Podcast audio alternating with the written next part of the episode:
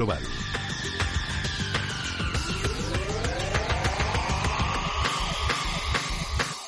Y cuando pasan casi 11 minutos de las 9 de la noche, una hora menos en la comunidad canaria, buscamos ya el segundo análisis aquí en el programa en Visión Global y saludamos a Miguel Ángel Temprano, CEO de Ofeo Capital. Miguel Ángel, muy buenas noches y feliz año. ¿Qué, ¿qué, tal se está portando? Gema, muy buenas noches. Gracias. ¿Qué tal se está portando 2022? Bueno, ha empezado rarito, ¿no? eh, de hecho, hay, hay unos textos dicen que en función de cómo se comporte la primera semana, así va a ir el año, y digo, pues como sea así, apañados vamos. Pero.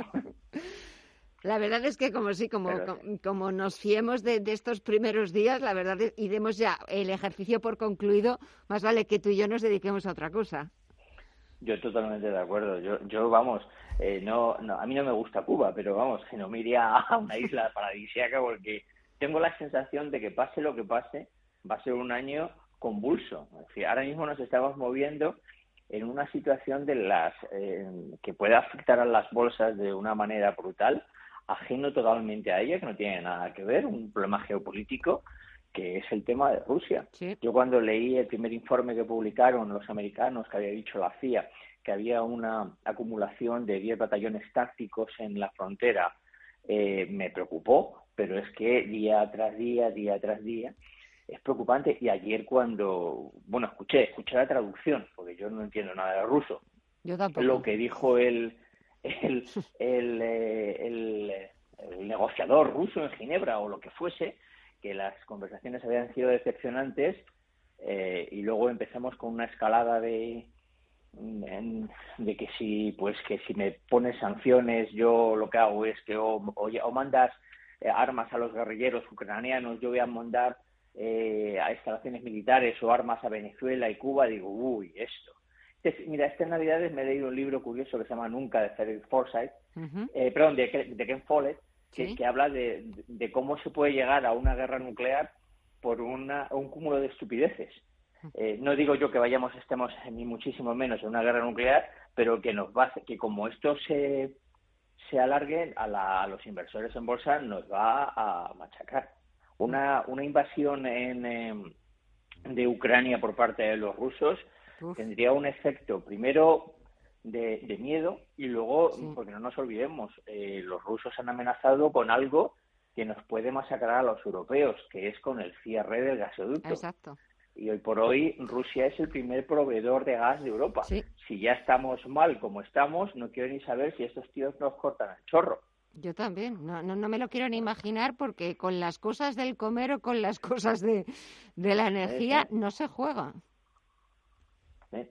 Yo, mira, mm, eh, hoy por la mañana en el comité de inversiones de los viernes analizábamos la situación y yo decía, yo soy capaz de vivir con las otras tres grandes incertidumbres que hay, con la inflación, con la crisis en el estrecho de Taiwán que está haciendo que los mercados tengan pocos semiconductores. Philips sin más anteayer lo dijo en voz en voz alta.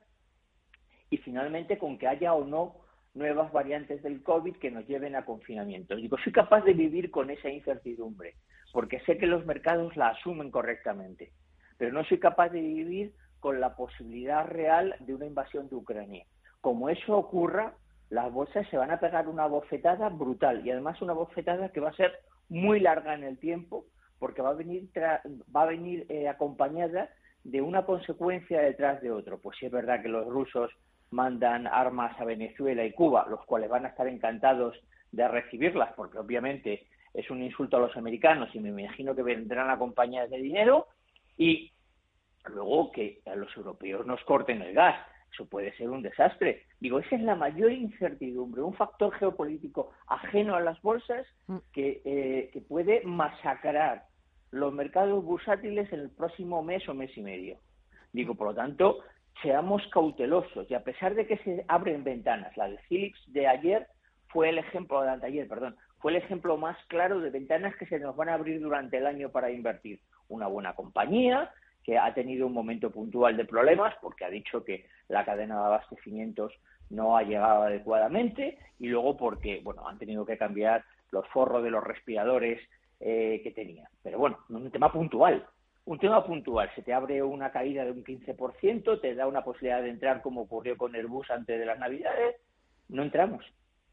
Porque no quiero que esa posibilidad de, una invasión me pille hasta arriba de, de equity. Porque como te pillas arriba, no es que no tengas posibilidades de entrar, es que además no tienes posibilidad de salir. La verdad es que parece mentira que despedimos 2020, despedimos 2021 pensando que, que habíamos dejado atrás pues eh, todas esas incertidumbres, todos esos elementos que podían añadir más volatilidad a los mercados, que parecía que bueno que ya bastante teníamos con lo que teníamos, que si esa inflación, eh, los bancos centrales, eh, qué herramientas tienen para para contener esa inflación, si, si van a subir los tipos de interés, cuántas veces, cuándo, eh, aquí cómo hacer como de bola de cristal intentando adivinar.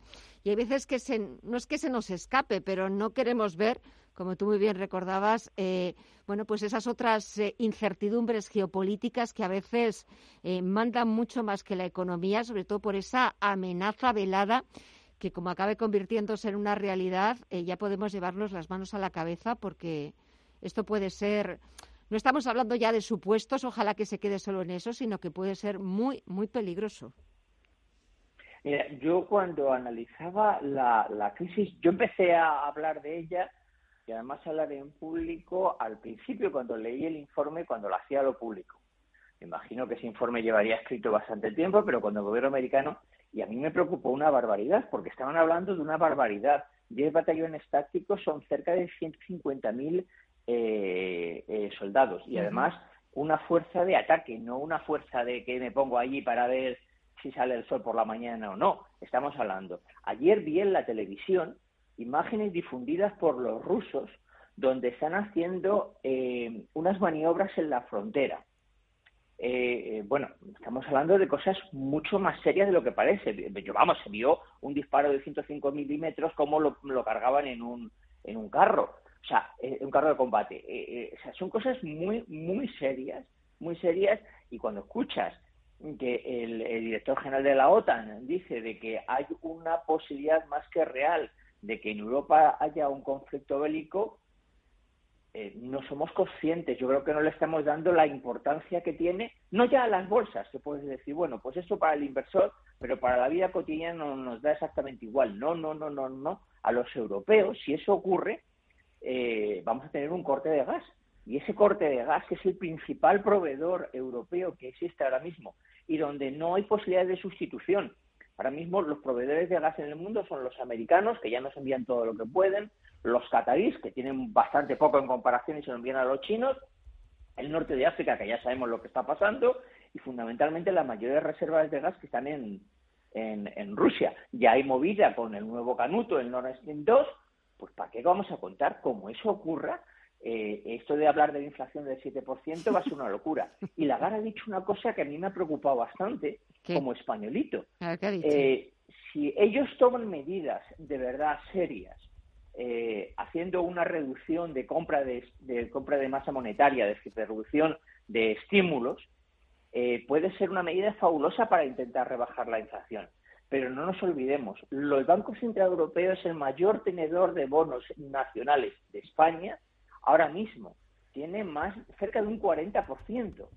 Si el Banco Central Europeo deja de salir al mercado secundario a comprar bonos españoles, porque es la medida para reducir la masa monetaria en circulación y por lo tanto el estímulo, nos podemos encontrar que los españolitos, que tenemos un déficit, un déficit este año mucho mayor del que dice el gobierno y una deuda pública acumulada brutal, nos encontremos con que directamente nuestro bono soberano se vaya y la prima de riesgo que hablaba todo el mundo hace unos años vuelva a ser tema de conversación.